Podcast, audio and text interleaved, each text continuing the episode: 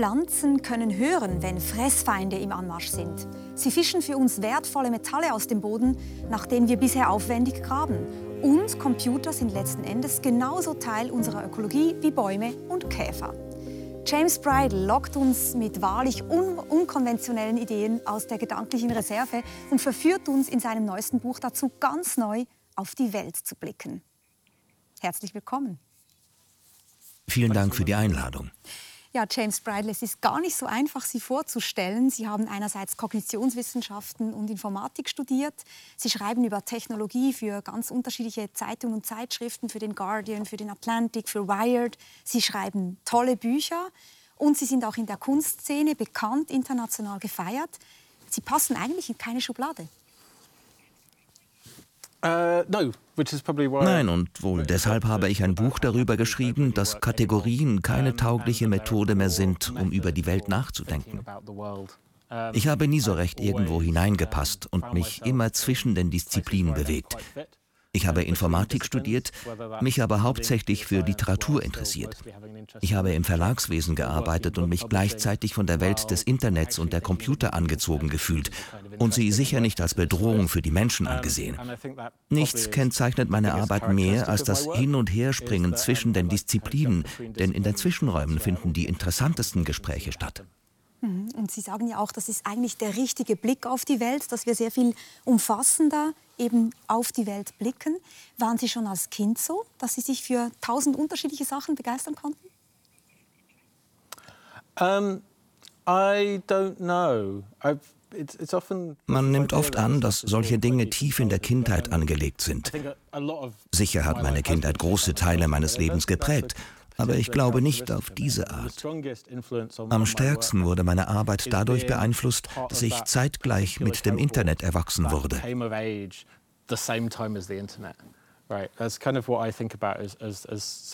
Ich teile diese Erfahrung mit meinen Jahrgangsgenossen, die im Zeitfenster zwischen 1975 und 1985 geboren wurden. Dieser Zufall machte diese überschaubare Gruppe nicht zu etwas Besonderem, aber das Internet tauchte in einer entscheidenden Phase unserer Adoleszenz plötzlich auf und entwickelte sich, mit sicherlich unterschiedlichen Auswirkungen auf unser Leben. Mir gab das Internet eine völlig andere Perspektive. Es erlaubte mir, die Welt zu erforschen und auf einfachste Art und Weise mehr über sie herauszufinden.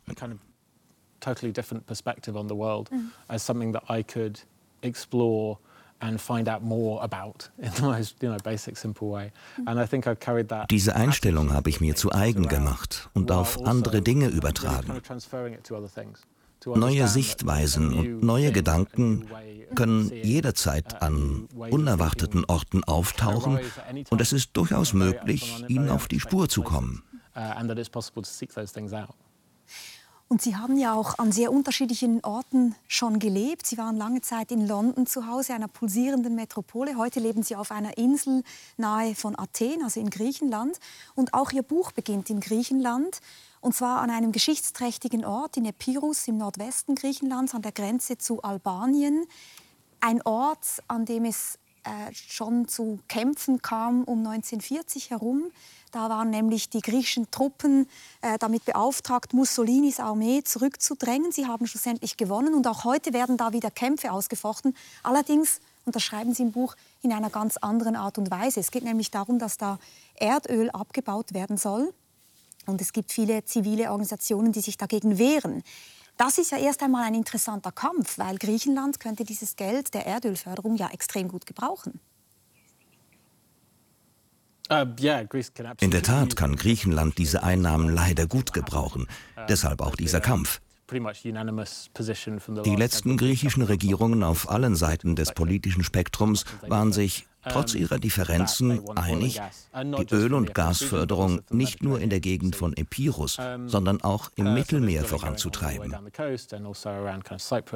Es wird also entlang der ganzen Küste und auch in der Nähe vom eng mit Griechenland verbundenen Zypern gebohrt. Wir befinden uns in einer katastrophalen Situation. Wir alle wissen, dass jeder Tropfen Öl und Gas, der der Erde entnommen wird, die Erde und das Überleben von uns und allen anderen Lebewesen bedroht.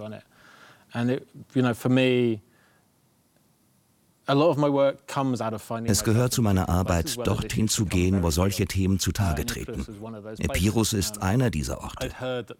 Ich hatte einige Zeit an diesem unglaublich schönen Ort verbracht und ihn in mein Herz geschlossen, als ich von den Plänen erfuhr.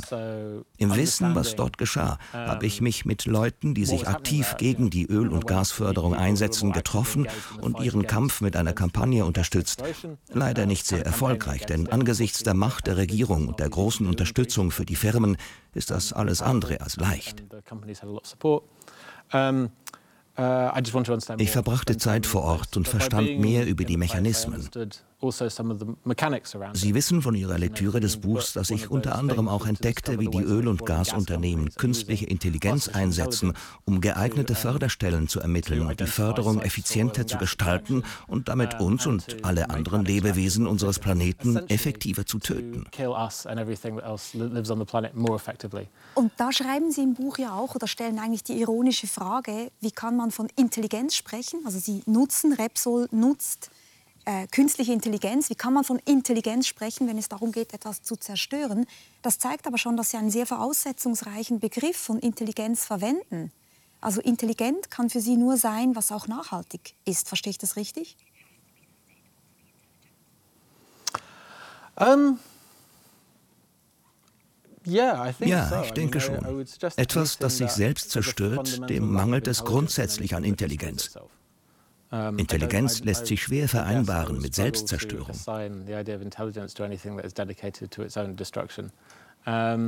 ist interessant, weil ich würde sagen, es gibt wahrscheinlich schon intelligente Diktatoren zum Beispiel oder intelligente Sadisten. Ich würde Intelligenz nicht so definieren. Sie mögen zwar erfolgreiche Diktatoren oder Sadisten sein, aber ich würde sie deshalb nicht als intelligent bezeichnen.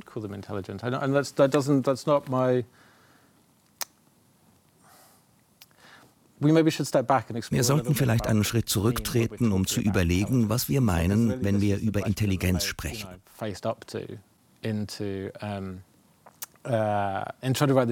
Genau vor dieser Frage stand ich bei diesem Buch. Ich wollte über Intelligenz schreiben und hatte keine Ahnung, was ich damit meinte. Das ist keine schlechte Ausgangslage für einen solchen Prozess. Meine Recherche ergab, dass wir den Begriff der Intelligenz unausgesprochen immer schon auf das bezogen haben, was Menschen tun. Das kann man dann herunterbrechen auf die verschiedensten Kategorien, wie zum Beispiel Dinge planen, Selbsterkenntnis und verschiedene Fähigkeiten. Egal, wie man diese Listen unterschiedlicher Kategorien durcheinanderwirbelt, es entsteht daraus keine einheitliche, solide Definition von Intelligenz. Intelligenz ist ein dehnbarer und folglich auch nützlicher Begriff, über den sich trefflich streiten lässt. Man kann das, was Sie erwähnt haben, als Formen von Intelligenz betrachten. Ich möchte das nicht, weil ich andere Arten von Definitionen als nützlich erachte. Man verwendet den Begriff künstliche Intelligenz für Dinge, die ich für grundlegend dumm halte. Ich bevorzuge meine Definition von Intelligenz als etwas Nützliches und Produktives, weshalb ich sie nicht für diese anderen Dinge verwenden möchte. Ich stelle mir Intelligenz als etwas Aktives vor, eher ein Verb als ein Substantiv. Es ist kein statisches, feststehendes Konzept, sondern entsteht aus einem Geflecht von Beziehungen. Intelligenz ist formbar und verändert sich. Deshalb ändert sich auch unsere Vorstellung davon, was wir als Intelligenz betrachten und schätzen. Und ich glaube, das ist wirklich ein ganz wichtiger Punkt. Und ich wollte auch mit Ihnen natürlich über Intelligenz sprechen weil Sie natürlich zu Recht sagen, wenn wir jetzt nur Intelligenztests nehmen würden, um Intelligenz zu messen, dann wären zum Beispiel äh, alle Tiere und Pflanzen nicht intelligent. Und Sie haben einen sehr inklusiven Begriff von Intelligenz. Und wir werden später auch sehen, warum Sie denken, dass eigentlich die moralische Dimension schon in die Intelligenz eingebaut ist. Ein schönes Beispiel, was ich in Ihrem Buch auch gelernt habe, ist, dass wir sehr oft in der Diskussion über Intelligenz eigentlich von uns Menschen aus auf Wesen blicken und dann verpassen, was diese Wesen eigentlich können. Sie erzählen zum Beispiel die Geschichte von dem Gebrauch von Werkzeugen. Man hat gesehen, dass Krähen oder bestimmte Primaten Werkzeuge nutzen können. Das wird oft als intelligentes Verhalten angesehen. Und dann hat man sich gefragt, warum tut das der Gibbon nicht? Und sie sagen, na ja, weil man eben plötzlich dann gesehen hat, die Hand des Gibbons, das ist eine, eine Skizze in Ihrem ähm, Buch, sieht ganz anders aus. Der Affe, der Gibbon-Affe, der ist eben nicht wie der Makake in der Mitte ähm, ein Affe, der herumgeht in erster Linie, sondern er ist vor allem in den Bäumen hängend und hat deswegen eine ganz andere Hand und kann gar nicht Stecken aufheben. Das heißt, er kann nicht mit dem Stecken Futter irgendwo rausholen. Diese Zeichnung stammt aus einer Studie, in der man die Intelligenz von Gibbons im Wesentlichen danach beurteilte, ob sie unter Tassen versteckte Leckereien finden konnten. Nun erschweren ihre langen Finger aber das Hochheben der Tassen. Außerdem missfällt ihnen die Käfighaltung. Die ganze Versuchsanlage ist schrecklich ungeeignet, etwas so Bedeutungsvolles und Tiefgründiges wie die Intelligenz eines anderen Lebewesens einzuschätzen. Ähm, das Beispiel mit den Stöckchen erwähne ich auch besonders gern. Um die Intelligenz anderer Geschöpfe nachzuweisen, wird gerne auch deren Verwendung von Werkzeugen untersucht, indem man schaut, ob ein Lebewesen herausfindet, wie man damit eine bestimmte Aufgabe erfüllen kann. Zum Beispiel nach einem Leckerbissen zu greifen, der außer Reichweite liegt. Mhm. Jahrelang wurden Gibbons von der herrschenden Wissenschaft nicht als intelligent angesehen, weil sie die Stöckchen nicht benutzen wollten. Because they wouldn't use these sticks that they were given. And people were giving them sticks for years and they wouldn't use them. And like, why weren't the Gibbons use the sticks? um, like, Schließlich hat jemand das Experiment umgestaltet und die Stöckchen oben an den Käfigen angebracht. Sofort haben die Gibbons danach gegriffen. Mhm. Auf magische Weise wurden sie im Sinne unseres Verständnisses zu intelligenten Tieren.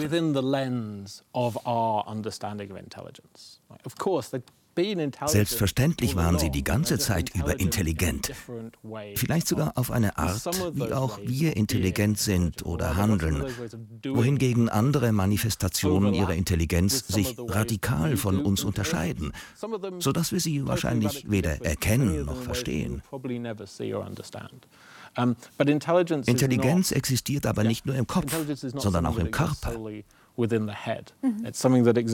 Bei den Gibbons zeigt sich dies sowohl in ihren verlängerten Fingern als auch darin, dass sie nach oben greifen, weil sie in Bäumen leben. Also Intelligenz existiert auch als Beziehung zwischen Körpern, weil sie sich im Kontakt mit der Welt realisiert. Und interessant ist auch die vielen Beispiele, die Sie geben zu dem, was wir Schwarmintelligenz nennen, also beispielsweise Vögelschwärme, die sich organisieren, Krebskolonien, die gemeinsam Nistplätze suchen oder sich gemeinsam auf Wanderschaft begeben, ähm, oder die Bienen, die sich organisieren, wie man Futter findet, einander Zeichen geben und in Flugformationen dann auch unterwegs sind. Der Begriff der Schwarmintelligenz, der hat ja Eingang gefunden eigentlich auch in die Computertechnologie hat sozusagen die Computertechnologie den Begriff in der Tierwelt geklaut?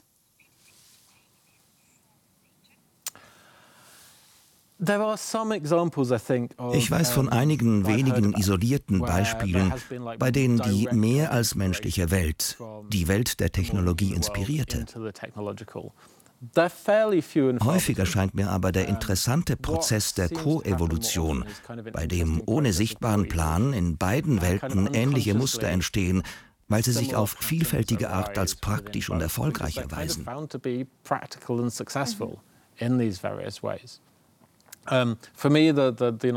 Das faszinierendste Beispiel für diese Parallelität von verschiedenen Mustern in der Natur und in unserer Technologie ist unser allmähliches Gewahrwerden von natürlichen Pilzmyzelien in unseren Wäldern in den letzten Jahrzehnten. natural fungal networks that have been found in kind of forests in the last diese Pilznetzwerke sind vollständig verflochten mit den Wurzeln verschiedener Bäume. Wissenschaftler entdeckten ein Kommunikations-, Informations- und Nährstoffnetzwerk, über das die verschiedenen Baumarten nicht nur Nahrung, sondern auch Informationen miteinander teilen. Sie können sich so zum Beispiel über Fressfeinde warnen.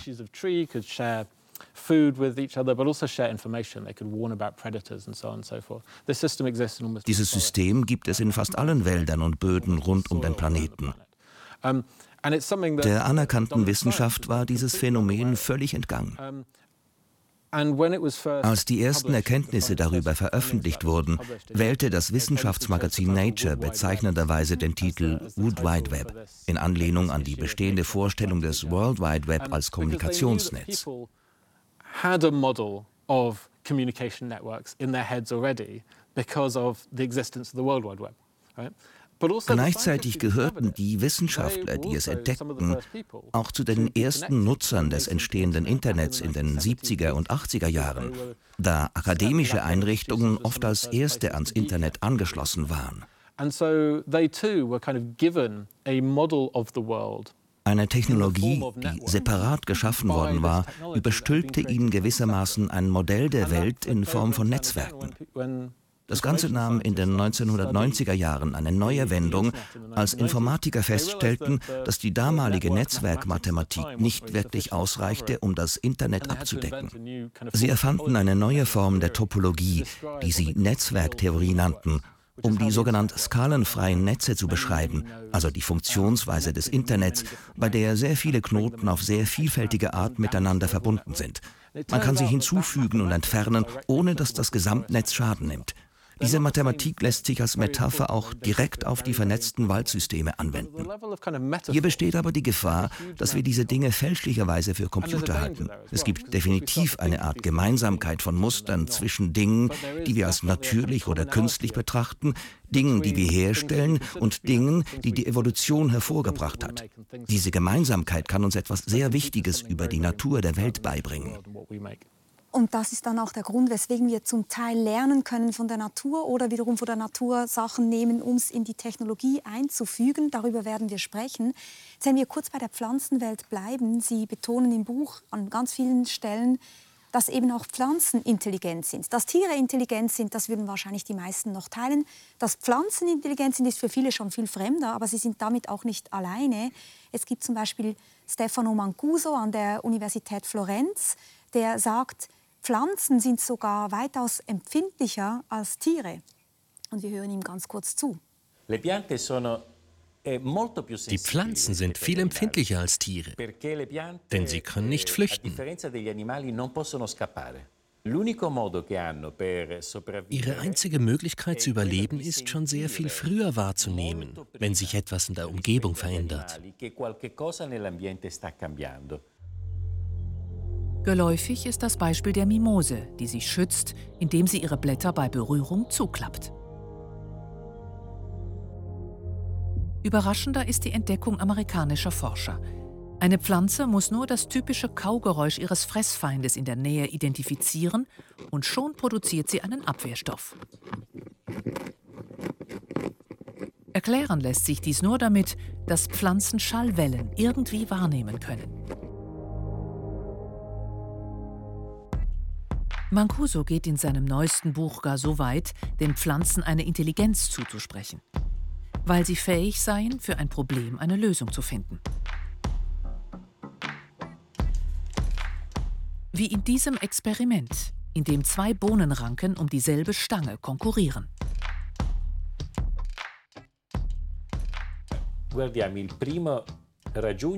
Die erste ist am Ziel. Die zweite ändert sofort die Richtung. Sie hat das Rennen verloren und sucht eine Alternative. Wettbewerb ist also nicht nur menschlich. Die Pflanzen suchen nach Lösungen, sie konkurrieren, sie arbeiten auch zusammen. Würden Sie wirklich sagen, Pflanzen suchen Lösungen? Ist das nicht zu menschlich gedacht? Um, es ist typisch menschlich zu sagen, dass Pflanzen nach Lösungen suchen, weil wir es in unserer menschlichen Sprache sagen. Wir können nicht anders, als die Dinge durch eine menschliche Brille zu verstehen, weil wir als Menschen verkörpert sind. Das sollte aber niemals dazu benutzt werden, die Intelligenz und Verkörperung anderer Wesen zu leugnen. Ich habe kein Problem mit der Idee der pflanzlichen Intelligenz. Sie ergibt für mich absolut Sinn.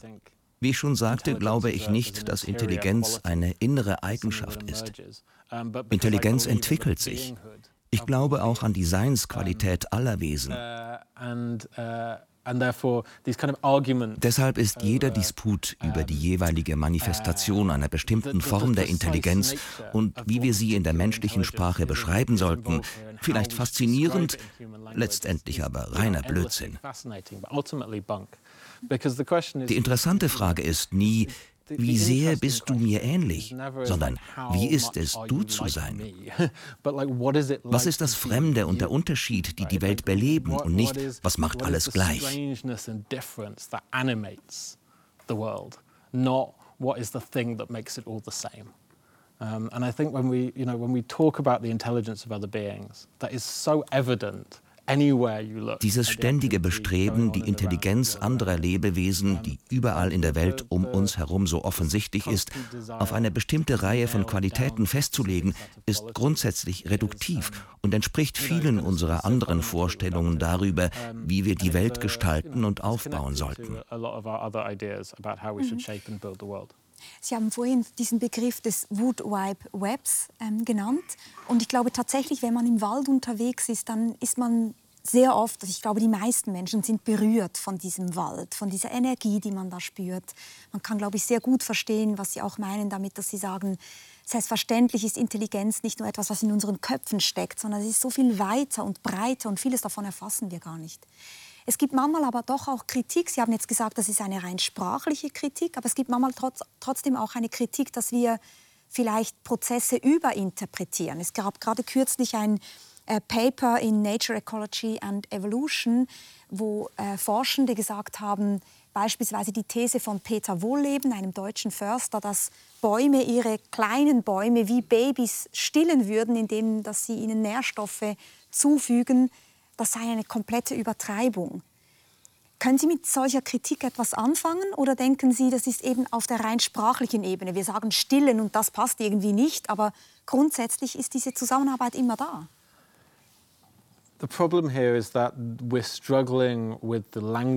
Es geht um die Festlegung, welche Sprache innerhalb des vorherrschenden Wissenschaftssystems akzeptabel ist und die Welt anhand bestimmter Sachverhalte beschreiben kann.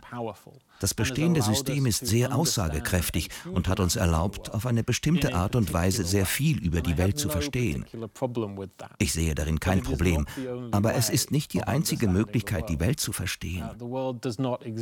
Die Welt existiert nicht, um in menschliche Wissenssysteme schubladisiert zu werden. Es gibt auch andere Möglichkeiten, die Welt zu erfahren, was Ihnen jeder bestätigt, der schon einmal in einem Wald spazieren gegangen ist. Und was auch die meisten Wissenschaftler einräumen. Man sollte das nicht als einen Streit zwischen Wissenschaftlern und Hippies darstellen, bei dem es darum geht, wer die Oberhand hat. Das ist lächerlich.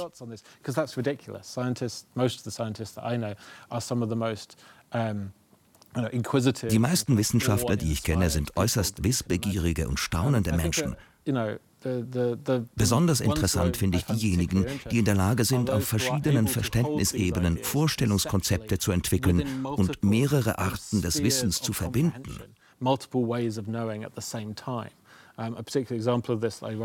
Ich denke hier besonders an Monica Galliano, die Pflanzenwissenschaftlerin, auf deren Arbeit ich in meinem Buch Bezug nehme. Sie hat die Arbeit über die im Clip erwähnte Erinnerungsfähigkeit der Mimosen durchgeführt. Sie schreibt sehr offen über ihre schamanische Praxis, bei der sie direkt mit Pflanzengeistern spricht. Wie Sie sich vorstellen können, finden das viele Wissenschaftler verstörend. Ich finde es großartig, wie die Dinge so in Bewegung kommen. And the thing is, Egal, ob man ihrer Behauptung, dass sie mit Pflanzengeistern kommuniziert und sie ihr bei der Planung ihrer Experimente helfen, einen Wert oder ein Verdienst zuschreibt, ihre Experimente entsprechen allen Vorgaben der wissenschaftlichen Methode. Sie sind reproduzierbar, sie erscheinen in Fachzeitschriften, sie werden von Fachkollegen geprüft. Es handelt sich um gute Wissenschaft, was auch immer man von der Sprache hält, in der sie verfasst sind. Das ist, das ist interessant, weil Sie tatsächlich im Buch ja auch aufweisen, und das kann man tatsächlich überall auch nachlesen, dass Monika Galliano die ganz wichtigen Experimente mit den Mimosen beispielsweise gemacht hat. Sie konnte zeigen, dass wenn man eine Mimose 60 Mal hintereinander fallen lässt, dass sie mit der Zeit lernt, dass sie die Blätter nicht mehr schließen muss, wie wir es vorhin im Einspieler gesehen haben.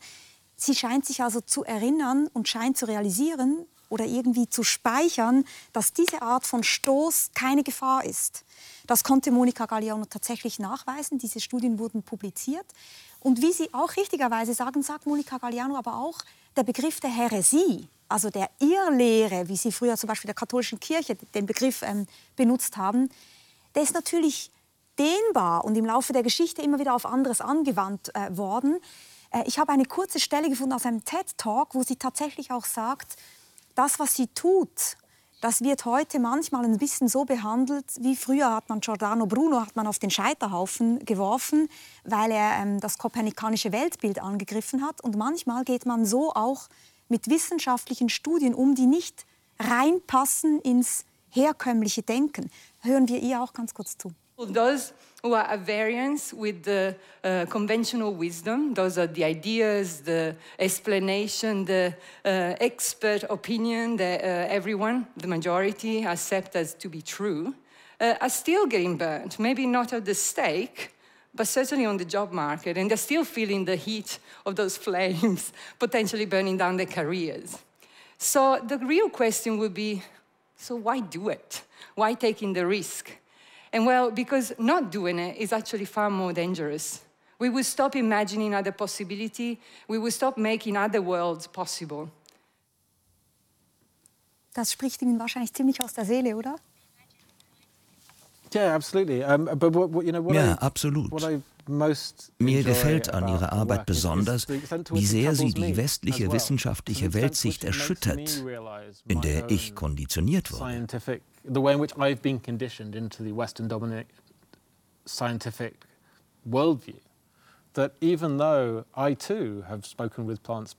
Obwohl auch ich mit Pflanzengeistern gesprochen habe und dabei nicht unähnliche Methoden angewandt habe, fällt es mir immer noch schwer, diese beiden Dinge miteinander in Einklang zu bringen. Ich klammere mich immer noch instinktiv an die wissenschaftliche Beschreibung der Dinge, etwa wenn ich andere Menschen überzeugen will und davon ausgehe, dass sie die gleiche wissenschaftliche Konditionierung haben wie ich. Ich schätze diese Wissenschaftlichkeit immer noch, obwohl auch ich persönlich persönliche Erfahrungen gemacht habe, die sie nicht untergraben, aber innerhalb ihres Systems völlig unerklärlich sind. Es ist gewaltig, wenn wir in der Lage sind, uns tief zu hinterfragen und zu erkennen, wenn wir an die Grenzen nicht nur unserer eigenen Voreingenommenheit, sondern auch der Systeme kommen, mit denen wir denken müssen, und wenn wir bereit sind, über die Erklärungen hinauszugehen, auf die wir uns derzeit verlassen. Das heißt nicht, sie zu ignorieren, sondern zu erkennen, dass es ganz ganz einfach auch andere Wege gibt, die genau hier auf uns warten und unsere Aufmerksamkeit wollen. Und es gibt auch in der Philosophie ja diese Tradition. Sie beziehen sich auf diesen Begriff mehr als menschliche Welt. Das ist eigentlich ähm, das, was Sie in den Blick nehmen, die mehr als menschliche Welt. Und das ist ein Begriff des Philosophen David Abram. Er selber eben ein Philosoph, ein anerkannter Philosoph, aber auch er war ein Schamane zusätzlich, hat sich immer interessiert für diese Übergänge, diese unterschiedlichen Sichtweisen, Herangehensweisen. Und das ist genau das, was Sie auch interessiert, eben mit Blick auf Intelligenz. Und wenn ich Sie richtig verstehe, sagen Sie, wenn wir nicht aufhören, in unserem sehr engen Korsett auf Intelligenz zu blicken, dann entgeht uns ganz viel davon, was da draußen in der Welt auch an Potenzial ist, wovon wir lernen könnten. Genau. Wie ich bereits beschrieben habe, prägen die Technologien, die wir tagtäglich nutzen, die Art und Weise, wie wir uns die Welt denken und wie wir sie betrachten. Mhm. Uh, Wenn wir uns an bestimmte Denksysteme binden, ob das nun das Denken durch Computer ist, also die Vorstellung, dass alles durch Einsen und Nullen modellierbar und verarbeitbar ist, oder ob wir uns einzig auf die wissenschaftliche Methodik beschränken, wenn wir also diese Rahmen schaffen, verpassen wir die Dinge, die außerhalb dieser Rahmen liegen. Das schafft eine Form der Gewalt, der die Welt außerhalb dieser Kästchen ständig ausgesetzt ist. Das geschieht in unserer Gesellschaft, im Kontakt mit anderen Spezies und im ganzen Universum. Es gilt, gegen diese Rahmen anzustemmen, nicht um sie zu zerstören, sondern um Alternativen sichtbar zu machen und zu zeigen, dass man in den Schatten und an den Rändern dieser Rahmen ganz andere Welten erkunden kann.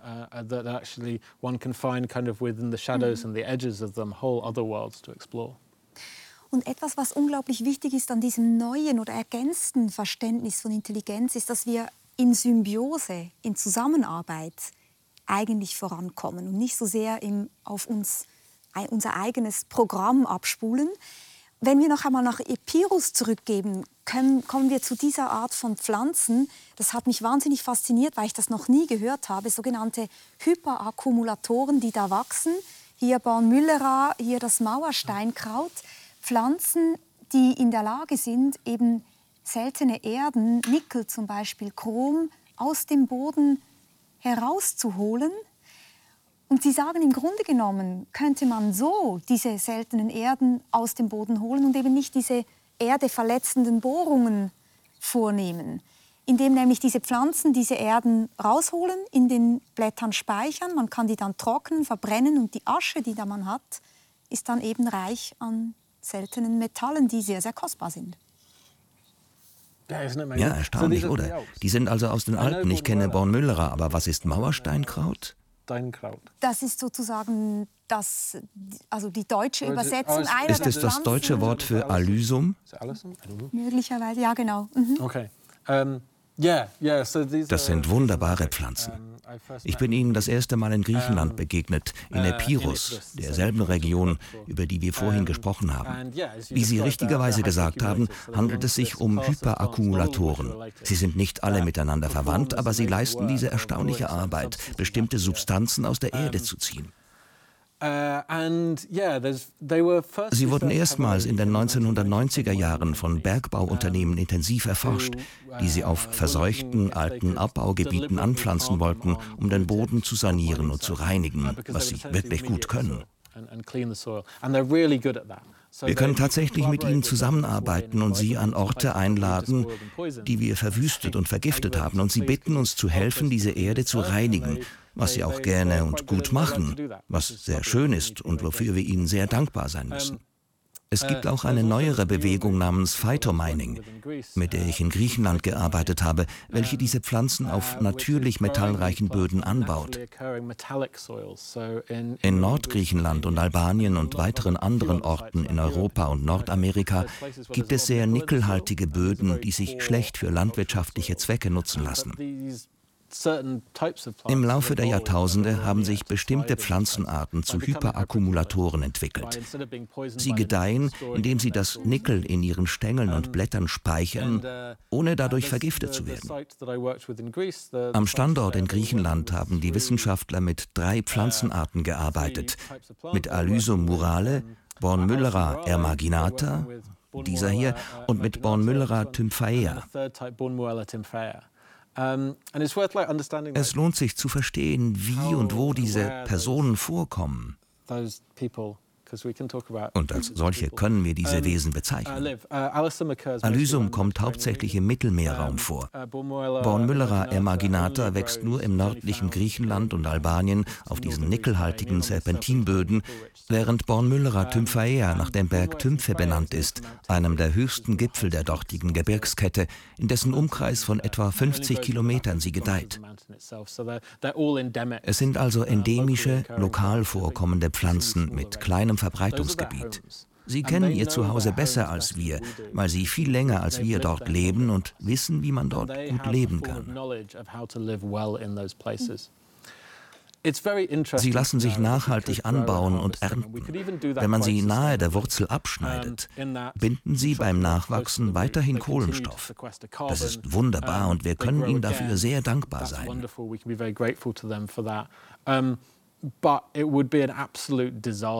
Es wäre aber ein absolutes Desaster, davon auszugehen, wir könnten mit unserem heutigen Raubbau weitermachen, indem wir uns auf ihre Hilfe verlassen.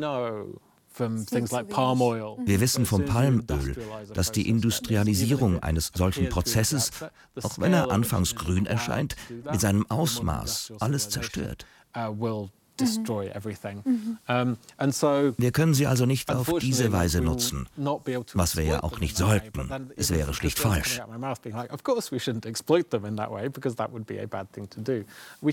Aber wir können von ihnen lernen, denn sie verfügen über ein Wissen, das uns ermöglichen könnte, anders, mit weniger Ressourcen zu leben.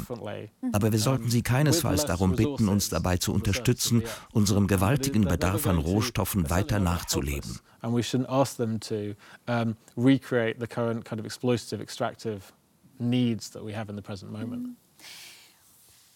Und das Beispiel, eben wie Sie gerade gesagt haben, dient nicht dazu, jetzt zu sagen, wir können allen unseren Bedarf an diesen seltenen Erden so decken in Zukunft, sondern es dient dazu zu zeigen, Symbiose funktioniert. Pflanzen haben gelernt, sich anzupassen und genauso sollte auch der Mensch lernen, sich seiner natürlichen Umgebung in einer Art und Weise anzupassen, wie es eben nachhaltig ist. Und ein Stück weit ist Ihr Intelligenzbegriff so umfassend, wenn ich das richtig verstehe, dass es darum eben geht, nicht zu trennen, nicht zu sortieren, nicht zu schubladisieren, sondern eben vereint zu denken, nicht vereinnahmend, vereint zu denken, über die Schranken hinweg zu denken und in Kooperationsverhältnissen zu denken. Und da sind wir eigentlich ganz nahe auch bei der sogenannten Gaia-Hypothese, eine, eine alte Idee, vor allem bei ähm, Lynn Margulis und ähm, James Lovelock ist die ganz prominent vertreten worden. Und damit ist jetzt nicht gemeint, die ganze Welt ist beseelt, das gibt es auch, diese Vorstellung. Und manchmal wird die Gaia-Hypothese so verstanden, sondern was eigentlich gemeint ist, ist, auch die Welt ist ein Organismus. Und nur indem wir zusammenleben, haben wir auch die Möglichkeit, nachhaltig in ein Gleichgewicht zu kommen und diesen Gesamtorganismus namens Gaia irgendwie gemeinsam voranzubringen. Ja, ja, Organismen durchdringen alles, egal wo man hinsieht. Bis hin zu den winzigen Geißeltierchen, die Lynn Margulis untersuchte und die Grundlage bildeten für ihre einst vielgeschmähte, heute aber überwiegend akzeptierte Theorie der Symbiogenese. Diese Idee, dass wir durch Prozesse der Zusammenarbeit und des Zusammenkommens und nicht durch Konkurrenz und Aufspaltung zu dem wurden, was wir sind kind of cooperation and coming together rather than from competition and splitting apart. Um, you know, she was working with Ihre Arbeit gründete auf zellkernlosen Zellen, auf den winzigsten Organismen, die es gibt. Organisms uh, that, are, that exist von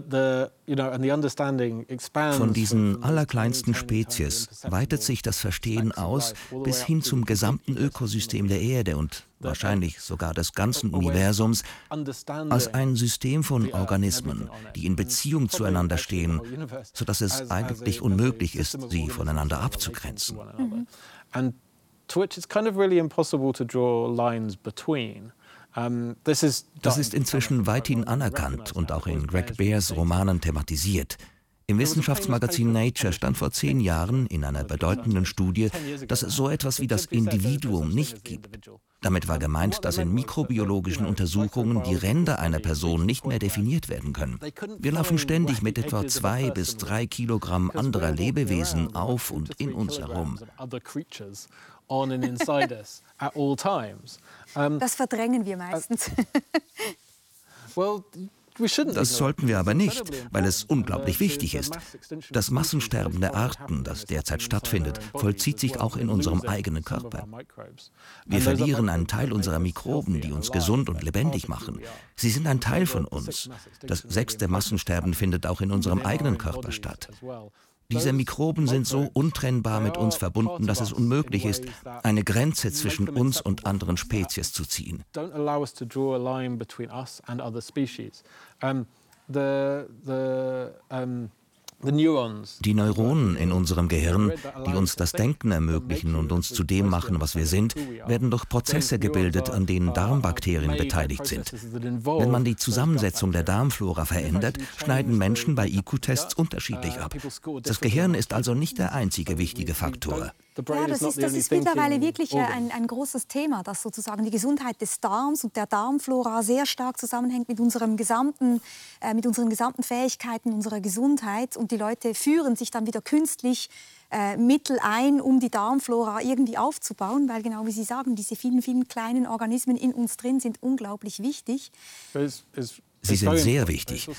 Aber es ist auch wichtig zu betonen, dass die Gesundheit des Organismus von der Darmgesundheit abhängt. Wie ich schon sagte, alles ist von Organismen durchdrungen. Ihre Darmgesundheit ist die Gesundheit der Welt. Der Mensch lässt sich nicht abgrenzen von allem Lebenden auf diesem Planeten, weder auf Ebene der Moleküle, der Biologie, der Intelligenz noch der Psychologie.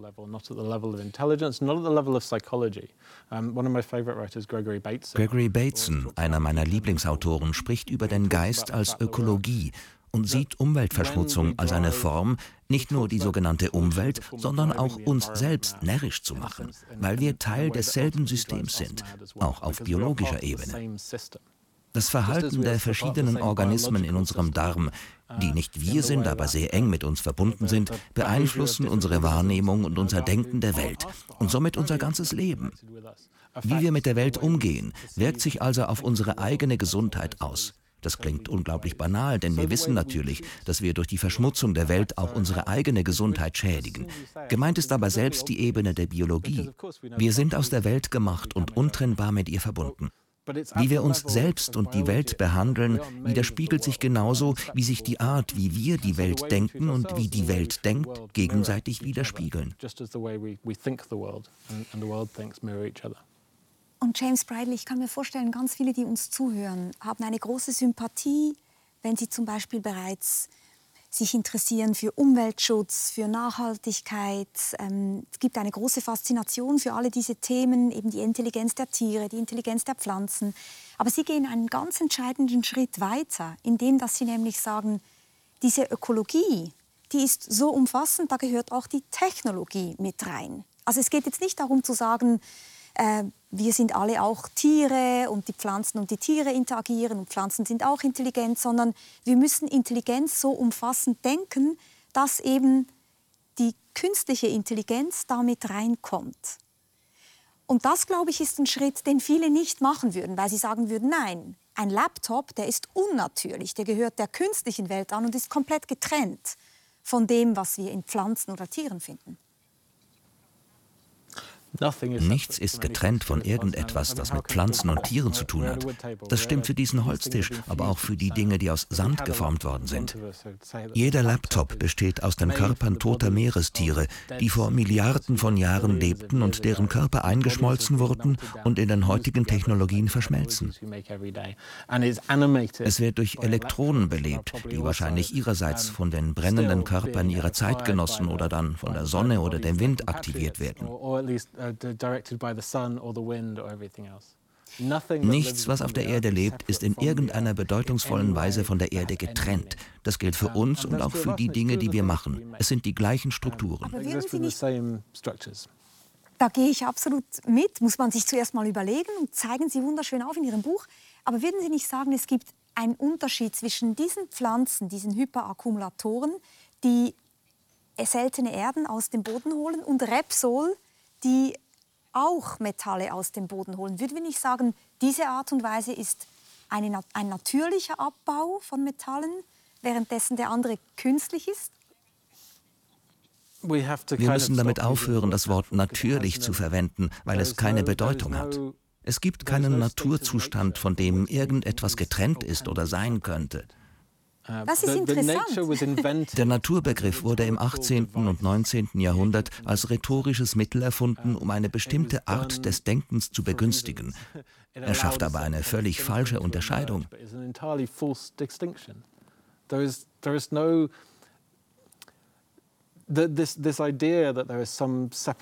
Die Vorstellung, es gäbe eine Natur, über die man sich erheben, von der man sich entfernen könne, ist in sich unstimmig und zusammenhangslos. Sie trifft nicht zu. Es gibt nichts zwischen uns und der Natur. Somit gibt es auch nichts Unnatürliches. Dieses System kennt kein Außen. Es ist ein System von Beziehungen und wir alle stehen in ständiger Beziehung zu allem, was uns umgibt. Sie wirken sich aus auf unsere Gesundheit, unser Denken und die Art und Weise, wie wir die Welt sehen. Sie sind das lebendige Wesen, an dem wir teilhaben. Verstehe ich auch richtig? Würden Sie sagen, es gibt nicht natürliche Intelligenz und künstliche Intelligenz, sondern es gibt nur nachhaltige Intelligenz und nachhaltige Intelligenz, also eben diejenige, die dafür sorgt, dass es weitergeht, dass dieser Organismus namens Gaia zum Beispiel weiterleben kann, das ist Intelligenz und alles andere ist einfach nicht Intelligenz und nicht künstliche Intelligenz oder sowas. Es widerstrebt mir sehr, mich zum Schiedsrichter darüber aufzuschwingen, was intelligent ist und was nicht, oder welche Art Intelligenz zu einer bestimmten Sache gehört. Ich bin aber der festen Überzeugung, dass es so etwas wie künstliche Intelligenz nicht gibt, weil Intelligenz nicht im Reagenzglas oder im Gehirn eingeschlossen werden kann. Uh, es ist keine gleichbleibende Qualität, sondern ein Tun, weshalb alles, was Intelligenz produziert, intelligent ist. Es kann nicht künstlich sein, weil nichts künstlich ist. Nichts ist natürlich. Vor diesem Hintergrund ist auch nichts fake. Uh,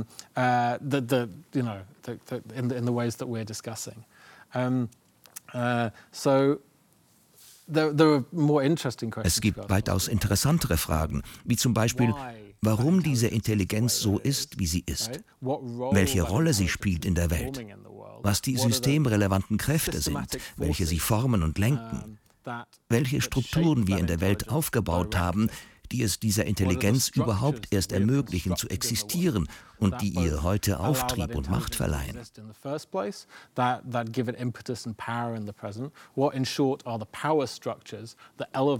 Was sind, kurz gesagt, die Machtstrukturen, die eine Form der Intelligenz über andere erheben oder überhaupt erst anerkennen?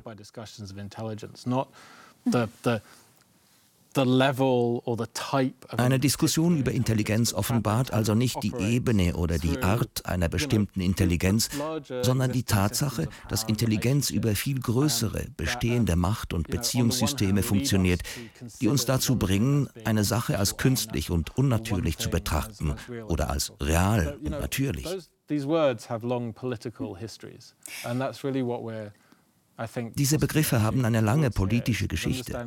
Wir nähern uns hier dem Verständnis an, dass mit dem Verwenden von Begriffen wie natürlich oder unnatürlich ein sehr ernst gemeintes Werturteil in der Sprache der Macht gefällt wird, was auch über den Verwendungszweck dieser Intelligenz entscheidet.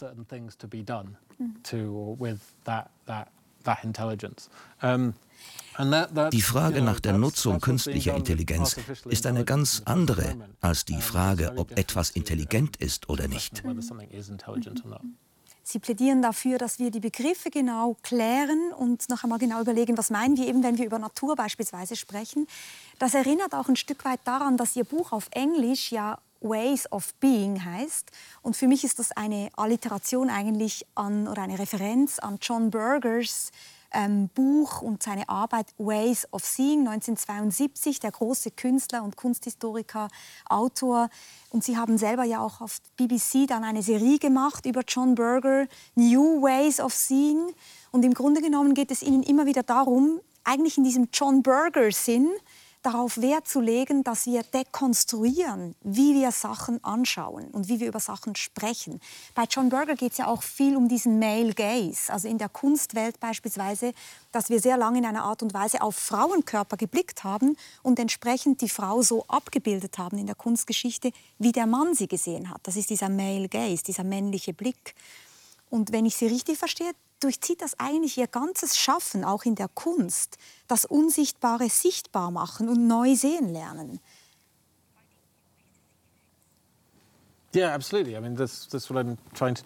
Genau darum bemühe ich mich in diesem Prozess.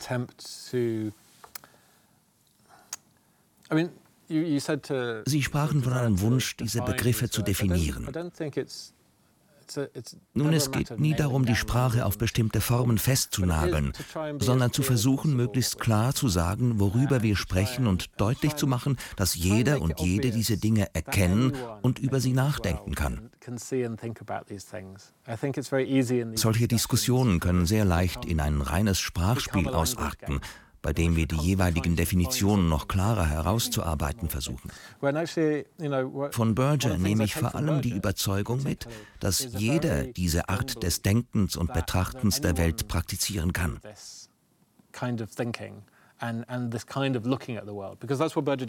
Genau das hat Berger ja in Ways of Seeing gemacht. Er nutzte das Medium Fernsehen, um auf die Kunstgeschichte zurückzublicken und den Menschen das Sehen beizubringen. Dahinter steckt ein zutiefst demokratischer Impuls, der besagt, auch du kannst Kunst betrachten und mitbekommen, welche Kunsterfahrungen andere Menschen machen und wie sie darüber schreiben und sprechen. Diese Erfahrung steht wirklich allen offen. Uh, das ist es, was ich hier versuche, die Erfahrungen weiterzugeben, die ich selbst gemacht habe, als ich über diese Dinge nachgedacht und immer mehr über diese Wesen in Erfahrung gebracht habe und all die anderen lustigen und aufregenden Dinge zu teilen, die passiert sind. Uh, Denn gerade in der Technologie spielt sich vieles in hochspezialisierten wissenschaftlichen Bereichen ab. Es ist eine wahre Freude, über Wissenschaft zu schreiben, auch wenn ich mich heute Abend etwas abschätzig über sie auslasse.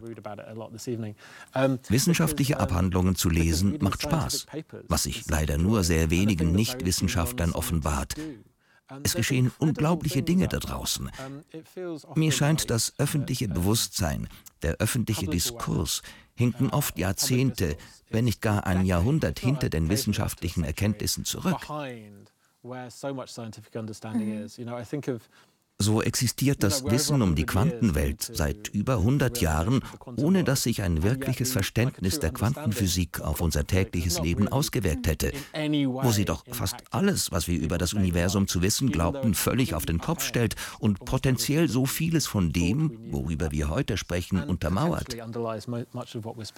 Was soll ich sagen? Ich finde das alles sehr spannend das Unsichtbare sichtbar zu machen, ist für Sie auch ein Anliegen in Ihrer Kunst. Es gibt ein Werk, das heißt Seamless Transition. Da machen Sie zum Beispiel verborgene Verhandlungsräume, in denen entschieden wird darüber, ob Migranten, Migrantinnen abgeschoben werden, machen Sie sichtbar. Und in dieser Sichtbarmachung steckt natürlich auch eine politische, politische Botschaft. Denn sehr viele Dinge wissen wir ja abstrakt, aber wir haben sie nicht wirklich gesehen. Und es ist noch einmal etwas sehr anderes, Dinge wirklich wahrzunehmen.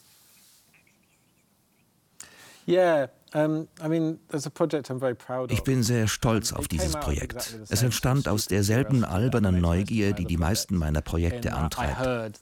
Ich hatte gehört, dass die britische Regierung mitten in der Nacht illegal Menschen von Regionalflughäfen abschiebt. Ich stieg also in mein Auto und fing an, mich nachts dort herumzutreiben und wurde prompt Zeuge dieser Vorgänge. Ich fand es ziemlich bizarr, dass keine Journalisten vor Ort waren und dass diese Sache nicht allgemein bekannt war. Also habe ich das aufgegriffen und begonnen, darüber zu sprechen. Daraus resultierte Seamless Transitions, ein Projekt, auf das ich immer noch sehr stolz bin. Ich habe mit Leuten zusammengearbeitet, die diese Hochglanz-3D-Visualisierungen in der Architektur machen. Bei einem Neubauprojekt ist dann auf der Vorderseite ein großes Bild zu sehen, wie es nie aussehen wird. Sie sind sehr gut in dem, was sie tun. Die Zusammenarbeit war nötig, weil man in Großbritannien an bestimmten Orten nicht fotografieren darf, so zum Beispiel auf Flughäfen oder in Gerichtssälen, wo geheime Prozesse stattfinden. Wir haben vor Ort Skizzen gemacht und diese in 3D nachgebildet, um sie zeigen zu können. Wie Sie sagten, arbeitete ich zu der Zeit daran, das Unsichtbare sichtbar zu machen.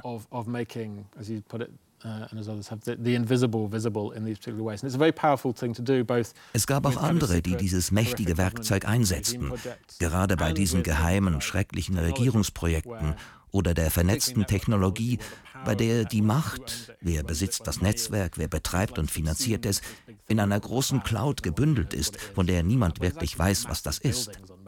Tatsächlich handelt es sich dabei um riesige Gebäude an Autobahnen. Und ich gehe hin und fotografiere auch die. All das ist wichtig. Persönlich habe ich mich mittlerweile von dieser Arbeitsweise abgewandt. Heute denke ich, es reicht nicht, das Unsichtbare sichtbar zu machen.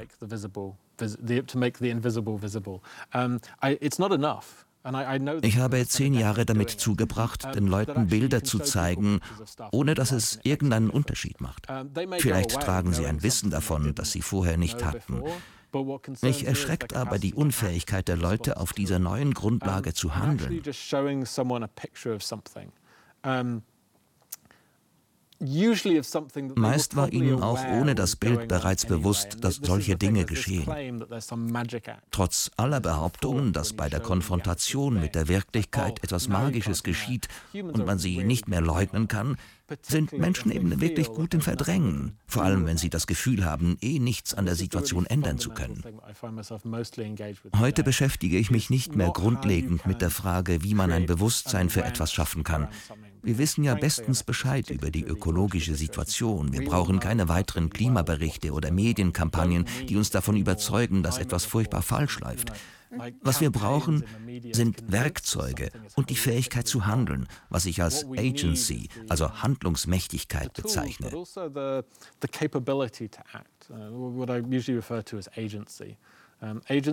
Handlungsmächtigkeit ist das Gefühl. Es ist primär ein Gefühl, die Kontrolle über sein eigenes Leben zu haben und wesentliche Schritte zur Veränderung ergreifen zu können und so auch die Welt um uns herum gestalten und verändern zu können. Den meisten von uns mangelt es an Handlungsmächtigkeit, weil die technologischen Mittel, die wir täglich benutzen müssen, nicht in unserem Sinn gestaltet sind. Wir wissen nicht, wie handeln. Deshalb versuche ich heute, statt Dinge sichtbar zu machen, Agency zu vermitteln. Und wie macht man das? Auf alle möglichen Arten und Weisen. So habe ich jahrelang uh, Menschen das Programmieren beigebracht. Nicht im Sinn der Regierung, wonach wir eine gesunde Informatikbranche brauchen, sondern weil das Erlernen von Programmiersprachen einen Computer von einem begrenzt interaktiven Fernseher, was ein Computer für die meisten Leute ist, in das mächtigste Werkzeug in menschlicher Hand verwandelt, damit man das Innere dieser Maschine und sämtlicher mit ihr verbundenen Maschinen unglaublich wirkungsvoll manipulieren kann. Der richtige Einsatz auch nur kleiner Softwarecodes gibt einem ein unglaubliches Gefühl von Agency. Das spürt man und man verhält sich anders gegenüber den Systemen um einen herum.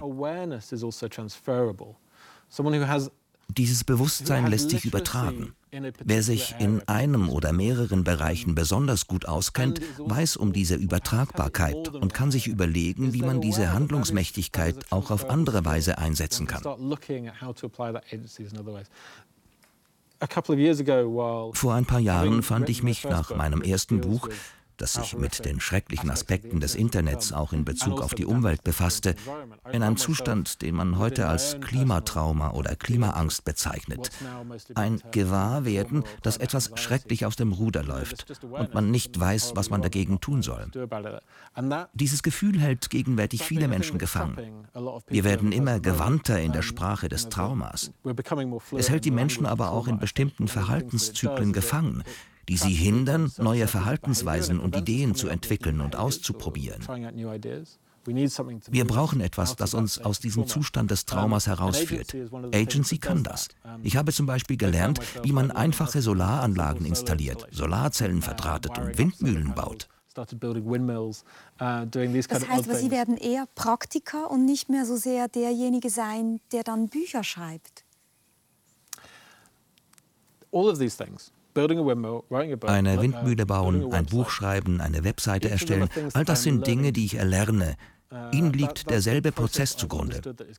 Zurzeit plane ich ein Haus zu bauen. Ich habe noch nie ein Haus gebaut. In gewisser Weise ist das absolut beängstigend. Gleichzeitig habe ich gemerkt, dass ich das lernen kann. Das ist auch die Definition, die Ursula Le Guin, die Science-Fiction-Autorin, die ich liebe und bewundere, für Technologie verwendet. Als sie dafür kritisiert wurde, dass sie sich als Science-Fiction-Autorin zu wenig mit Raketenschiffen auseinandersetzte, sagte sie, alles ist Technologie. Technologie ist das, was Menschen tun, und deshalb kann man es lernen. Agency ist für mich also die bewusste Wahrnehmung, dass man alles lernen kann. Wenn man weiß, dass man sich Dinge aneignen kann, kann man sie auch angehen. Ängste und Traumata in Bezug auf den Klimawandel und viele andere Aspekte des Lebens lassen sich viel besser bewältigen, wenn man das Gefühl hat, dass man lernen kann, sie zu ändern. Auch dieses Gefühl kann man den Menschen mitgeben. Dann hoffen wir, dass wir dazu dann auch ein Buch erhalten, wie es funktioniert, selber ein Haus zu bauen. Vielen herzlichen Dank, dass Sie hier zu Gast waren, James Bridle. Dankeschön.